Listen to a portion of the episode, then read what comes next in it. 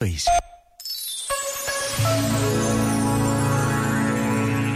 Quantas vezes na vida precisamos de encontrar os nossos gestos e o nosso amor pelas coisas? Muitas vezes estamos na vida a correr. Vivemos aquilo que temos que viver como autómatos, sem emprestarmos àquilo que fazemos qualquer tipo de dedicação, de empenho, de ardor. Fazemos por fazer porque tem de ser, mas pôr naquilo que fazemos tudo o que somos tem um sabor sempre fresco e renovado. Que neste novo ano aprendamos de novo o sabor daquilo que fazemos. Este momento está disponível em podcast no site e na app.